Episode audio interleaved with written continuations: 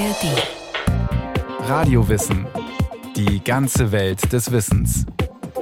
Ein Podcast von Bayern 2 in der ARD Audiothek.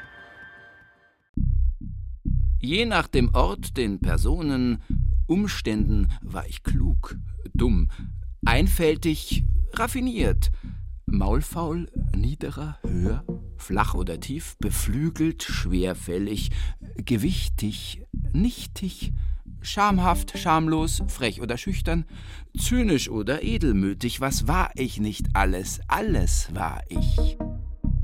Man muss immer ein anderer sein als der, mit dessen Bild es sich die anderen bequem gemacht haben. Das war sein Lebensmotto. Wer aber war er wirklich, dieser Witold Gombrowitsch? War er ein Schauspieler, der immer wieder in neue Rollen schlüpfte? Oder suchte er sein Leben lang nach sich selbst? Aus Panorama der polnischen Literatur des 20. Jahrhunderts. Wahrscheinlich kannte niemand, bis auf ein paar wenige Freunde, wenn er sie wirklich hatte, unter den vielen Masken sein eigentliches Gesicht.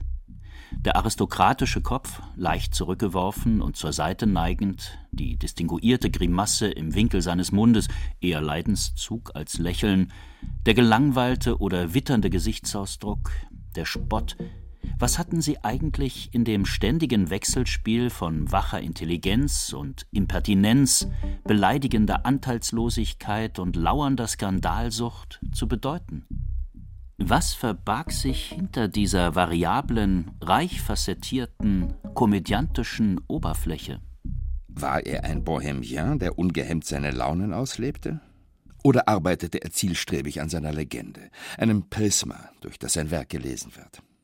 Hat er doch auch, um sich öffentlich zu erschaffen, jahrelang und regelmäßig sein Tagebuch veröffentlicht.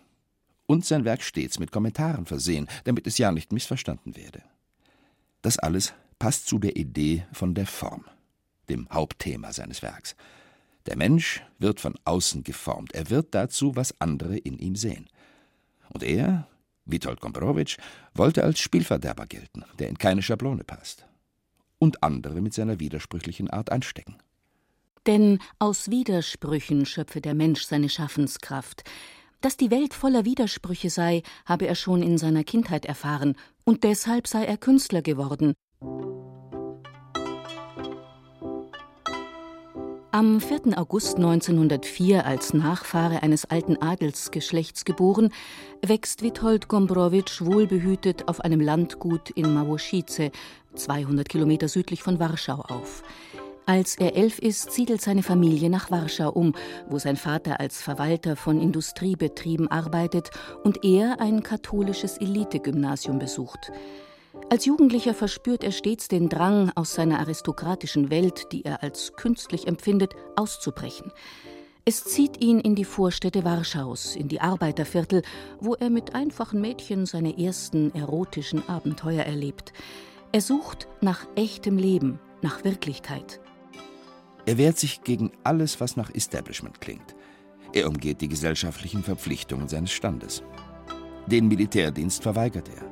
Sein Jurastudium langweilt ihn. In die Vorlesungen schickt er seinen Diener. Selber spielt er lieber Tennis. Von den Bohemians, die er während seiner Studienzeit in Paris kennenlernt, sondert er sich ab. Auch später, als bekannter Schriftsteller, wird er sich keiner Künstlergruppe anschließen.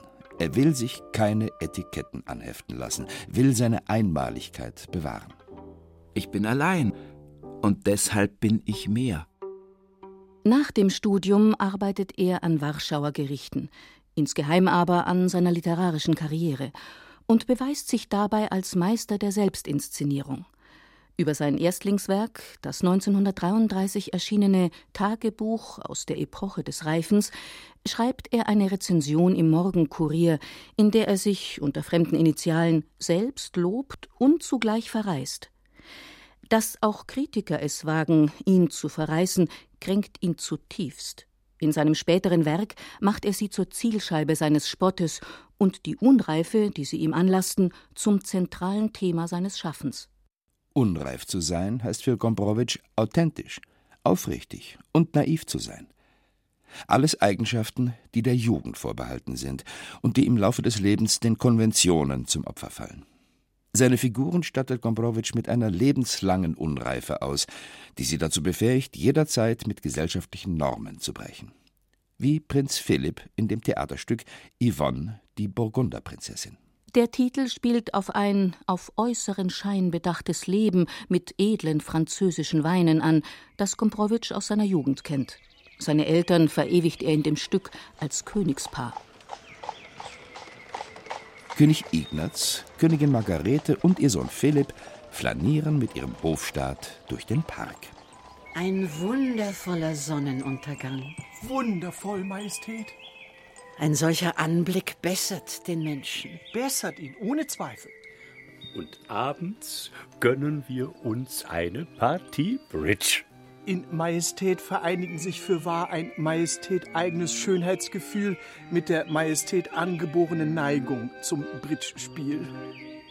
Entsprechend Gombrowitsch Vorstellung von der Form, in die sich die Menschen gegenseitig drängen, handeln die Figuren wie Schauspieler. Jeder spielt seine Rolle und trägt zu einem stimmigen Spektakel bei, bis die Hofgesellschaft einem Mädchen aus dem einfachen Volk begegnet, der lethargischen und hässlichen Yvonne. Prinz Philipp will der natürlichen Abscheu nicht gehorchen, die diese unappetitliche Person in ihm weckt, und beschließt kurzerhand, sich mit ihr zu verloben. Warum sollte mir nur eine hübsche gefallen? Warum keine hässliche? Wo steht das geschrieben? Ist das ein Gesetz? Ein Gesetz, dem ich gehorchen müsste? Bin ich ein Sklave oder ein freier Mann? Walter Koschmal, Slavistikprofessor in Regensburg. Er setzt seine jugendliche Echtheit mit all ihren Widersprüchen dem etablierten Verhalten der Eltern entgegen und er wählt sich gerade nicht das schönste Mädchen, sondern das hässlichste Mädchen zur Braut.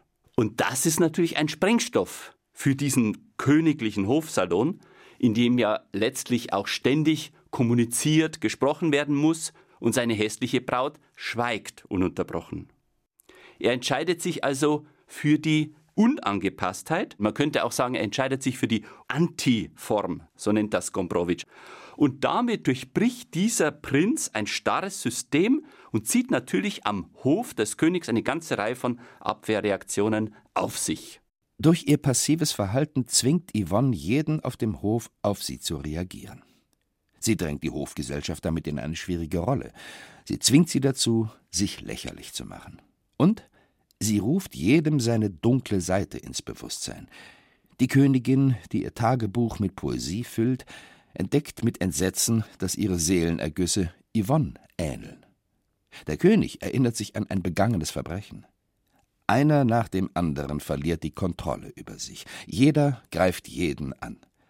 Der Hofstaat droht zusammenzubrechen. Gombrowitsch vollzieht den Bruch mit der Konvention nicht nur inhaltlich. Er befreit sich auch von den Zwängen traditioneller literarischer Formen. Sein Stück besteht, dem klassischen Drama entgegen, aus vier Akten, hat keine Szenenabfolge und seine Handlung ist psychologisch nicht nachvollziehbar. Der Beschluss des Prinzen, Yvonne zu lieben, weil sie sich aus unerklärlichen Gründen in ihn verliebt, geht allein auf Gombrowitsch Idee von der Form und nicht auf Psychologie zurück. Wenn ich von ihr geliebt werde, bin ich ihr Geliebter? Bin ich in ihr? Trägt sie mich in sich? Ich kann hier nicht Verächter sein, wenn ich dort in ihr ihr Geliebter bin. Ach, eigentlich dachte ich die ganze Zeit, dass ich hier bin, dass ich in mir selber bin. Plötzlich, paff, sie hat mich erwischt, und ich befinde mich in ihr wie in einer Vogelfalle. Ein ungesundes Lachen breitet sich aus. Ein Lachen in all seinen Facetten, mit dem Gombrowitsch die Sprachlosigkeit seiner Figuren zum Ausdruck bringt. Kein befreiendes Lachen, sondern eines, das im Hals stecken bleibt. Auch beim Theaterpublikum. Denn das Geschehen steuert geradewegs auf eine Katastrophe zu. Es gibt kein Happy End, denn Gombrowitsch hat das Aschenputtelmotiv auf den Kopf gestellt. In Ivonna wird eine Hierarchie umgekehrt. Die hässliche, die stumme, also Ivonna, wird in dieser Karnevalsposse auf Zeit sozusagen Prinzessin. Das wäre unter den normalen, realistischen, konventionellen Bedingungen natürlich nicht möglich. Das heißt, wir haben es hier mit Karneval zu tun. Zum Karneval gehört aber auch am Ende immer die Umkehrung. Das heißt, Ivona stirbt. Walter Koschmal. Yvonne muss sterben, damit die Hofwelt wieder ihr Gleichgewicht findet. Da es keinem gelingt, das Mädchen im Alleingang umzubringen, veranstaltet der König ein prachtvolles Hochzeitsbankett und lässt Fisch servieren. Yvonne wird immer eindringlicher vor den scharfen Karauschengräten gewarnt. Man muss vorsichtig sein beim Essen, denn man kann sich verschlucken. Unglück lauert auf den Menschen. So eine Karausche sieht nach nichts aus. Dabei ist sie im Grunde. Äh, Majestät geruhen zu bemerken, dass man vorsichtig zu sein hat beim Essen, weil man sich verschlucken kann. Es ist gefährlich, es ist ein schwieriger Fisch. Ein gefährlicher Fisch, sage ich. Yvonne beginnt zu essen. Sie hat sich verschluckt, sie hat sich verschluckt an einer Gräte. Die Gräte steckt ihr im Hals, die Gräte, sage ich. Nun? Gesagt ist bei Gombrowitsch so viel wie getan. Jetzt verschluckt sich Yvonne wirklich. Sie hustet und stirbt. Alle knien nieder, am Ende auch der Prinz. Das Stück Yvonne, die Burgunderprinzessin, erscheint 1938 in der Zeitschrift Scamander und findet zunächst keine Beachtung. Erst 20 Jahre später, nachdem die Existenzphilosophen den Sinn für Fragen des Daseins geschärft haben, feiert es in Paris seine ersten Erfolge. Heute zählt es zu den hierzulande besonders häufig aufgeführten Theaterstücken. Der Regisseur Markus Bassenhorst hat es auf der experimentellen Backstage-Bühne des Münchner Volkstheaters mit jugendlichen Amateuren inszeniert, als eine große Party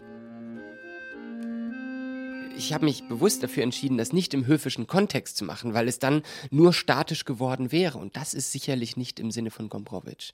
Dafür ist es viel zu komödienlastig angelegt, zu experimentell, als dass man das in einen höfischen Kontext setzt. Wir haben es bewusst in eine Clubsituation, in eine Charity-Veranstaltung äh, gelegt.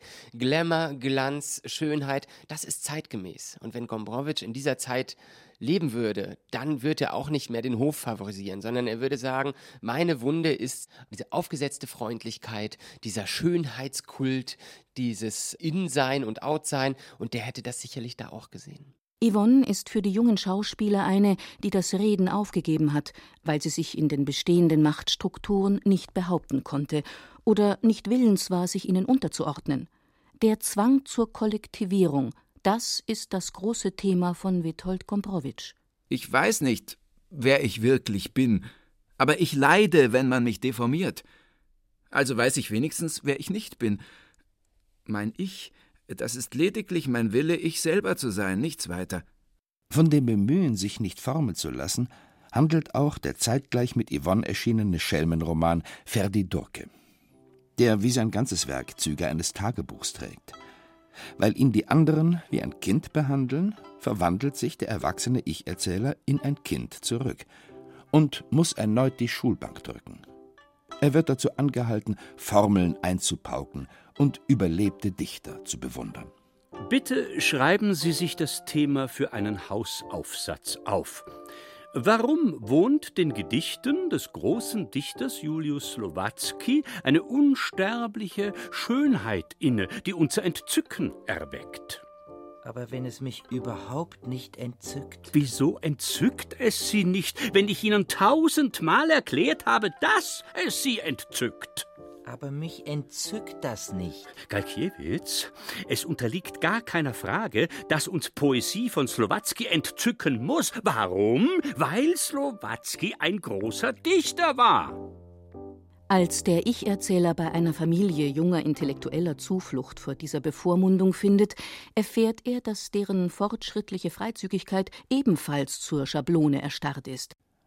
Gombrowitsch spottet über jene Zeitgenossen, die aus Geltungsdrang ein aufgesetztes Verhalten an den Tag legen. Wie die von ihm sogenannten Kulturtanten, die sich per Definition für alles begeistern, was mit Kultur zusammenhängt.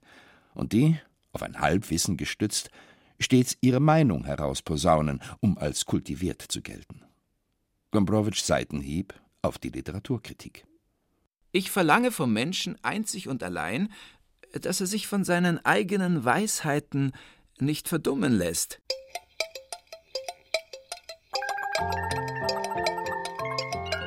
Im August 39 unternimmt Gombrowitsch als Pressekorrespondent eine Schiffsreise nach Buenos Aires. Einen Monat später bricht der Zweite Weltkrieg aus und er beschließt, in Argentinien zu bleiben.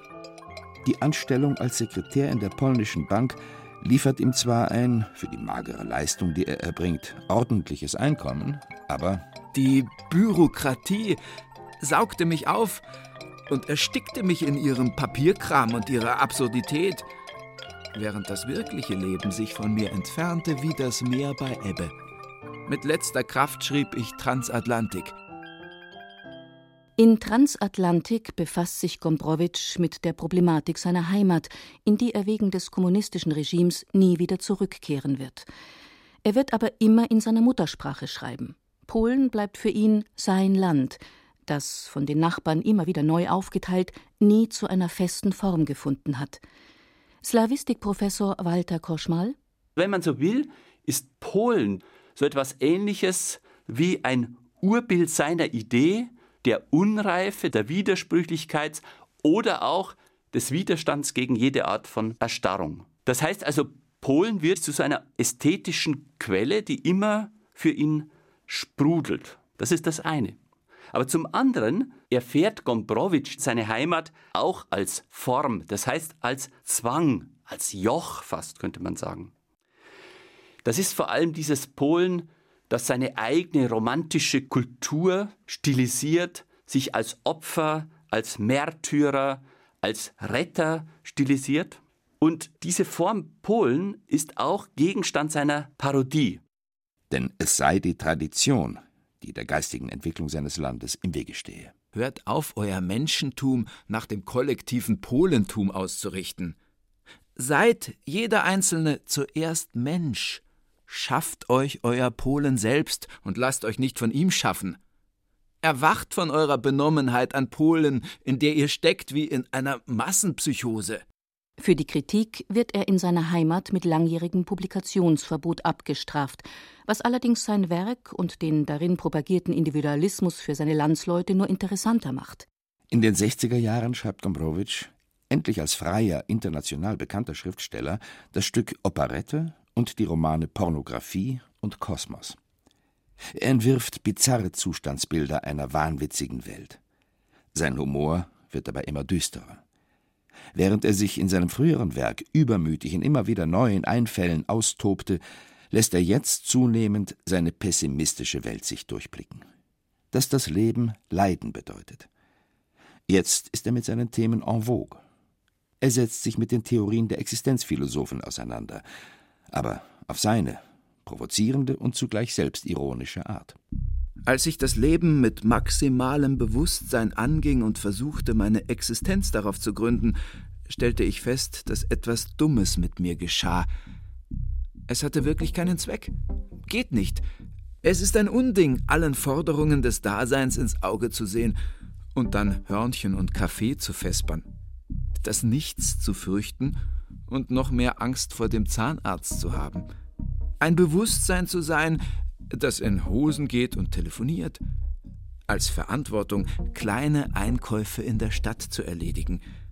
Die Last des bedeutungsschweren Seins zu tragen, der Welt Sinn zu verleihen und den Rest von zehn Pesos auszugeben. Schreibt er in seinem Tagebuch. Er lehnt alles ab, was nach zu viel Pathos klingt. Unumstößliche Meinungen sind ihm suspekt um Vorträge in angesehenen Akademien macht er einen Bogen. Lieber diskutiert er mit jungen Leuten, die auf der Suche sind. Die Welt sei zu widersprüchlich, um sich zu einer der großen geistigen Ideen zu bekennen. Katholizismus? Ich, ein Ungläubiger? Kommunismus oder Faschismus? Ich, ein Ungläubiger? Nein, ich hatte nicht die geringste Berufung zu einem Mönch, der glaubt, der sich fürchtet, nicht zu glauben, keinen Zweifel zulässt, sich im Glauben bestärkt. Theorien, Ideen. Seit eh und je wusste ich, dass dies Siebe sind, durch die das Leben durchrinnt und die Rolle eines fortschrittlichen Intellektuellen, engagiert und die Menschheit belehrend, welches ihr Weg sein solle, sieht mir allzu prätentiös und frivol aus. Als 60-Jähriger kehrt Gombrowitsch 1963 nach Europa zurück. Ein Stipendium der Ford Foundation ermöglicht ihm einen einjährigen Aufenthalt in Berlin. Eine moderne Metropole, in der ihn seine Vergangenheit einholt. Denn von hier ging das Unheil aus, das ihn für ein Vierteljahrhundert nach Argentinien verschlug. Inmitten der ihm freundlich gesonnenen Menschen fühlt er sich wieder einsam und fremd und wird von diffusen Ängsten geplagt. Als ich im Tiergarten spazieren ging, drangen gewisse Gerüche zu mir. Eine Mischung aus Kräutern, Wasser, Steinen, Rinde. Ja, das war bereits polnisch, wie in Małuszice. Kindheit. Es war ja auch nicht mehr weit, ein Steinwurf. Dieselbe Natur, die ich vor einem Vierteljahrhundert verlassen hatte. Der Kreis hatte sich geschlossen. Ich war zurückgekehrt zu diesen Gerüchen. Das bedeutete den Tod. Er schafft es nicht nach Polen zu reisen, weil er die Begegnung mit seinem früheren Ich fürchtet. Er erkrankt an einer schweren Grippe und gerät in eine Identitätskrise. Diese Stadt ist mir in gewisser Hinsicht so ähnlich, dass ich nicht mehr weiß, wo ich aufhöre und wo sie anfängt. Er zieht nach Paris, in die Stadt, die ihm als Sprungbrett für seine Karriere diente.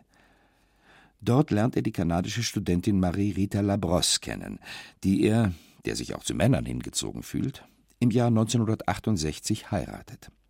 Er lebt mit ihr, mit Hund, Katze und Komfort, in einer kleinen Wohnung in Vence bei Nizza und akzeptiert zähneknirschend die Rolle, der er sich bisher entzogen hatte, der des etablierten Schriftstellers. Meine Attentate auf die Form. Wozu haben sie mich geführt? Zur Form eben. So lange habe ich sie zerschlagen, bis ich ein Schriftsteller wurde, dessen Thema die Form ist. Das ist nun meine Gestalt und meine Definition. Meine einstigen Fermente, Fehltritte, Dissonanzen, diese ganze quälende Unreife, wo ist es geblieben? Im Alter ist mir das Leben leichter geworden. Ich manövriere recht geschickt mit meinen Widersprüchen, meine Stimme hat sich konsolidiert. Ja, ja, ich habe schon meinen Platz, meine Funktion, ich bin ein Diener. Wessen? Gombrowitschs. Doch kurze Zeit vor seinem Tod am 24. Juli 1969 bekennt er sich in seinem letzten selbstgeschriebenen Interview erneut zu der Rolle des Spielverderbers. Die innere Freiheit ist für mich das Allerwichtigste.